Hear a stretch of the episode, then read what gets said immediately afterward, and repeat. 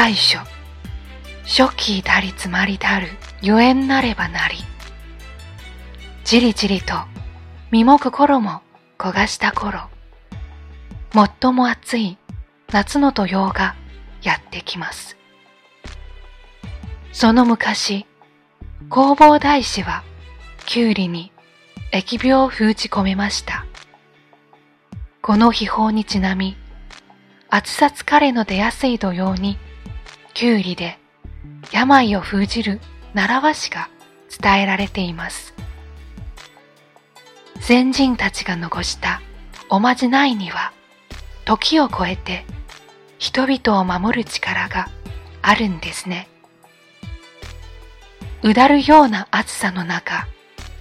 都人たちは愛宕山の山頂を目指します。千日詣で登る人にはお登りやす、下る人にはお下りやす。すれ違いざまに励まし合って参詣し、千日分の日よけのご利益をいただきます。